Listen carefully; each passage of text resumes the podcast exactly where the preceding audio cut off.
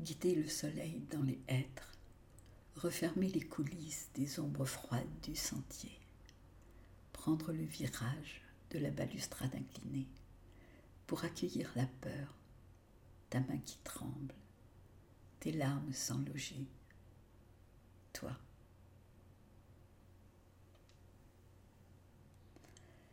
Du versant de sable au versant de mots, passer d'un côté à l'autre, des grains éparpillés colorés, des grains gorgés légers, transhumer leur texture dans les pentes escarpées, les offrir au brouillon du vent contre l'illusion d'une phrase.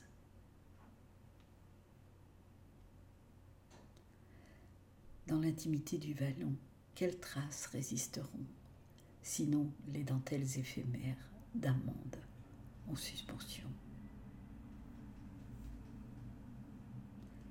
Trois petits poèmes de Cécile Ossante.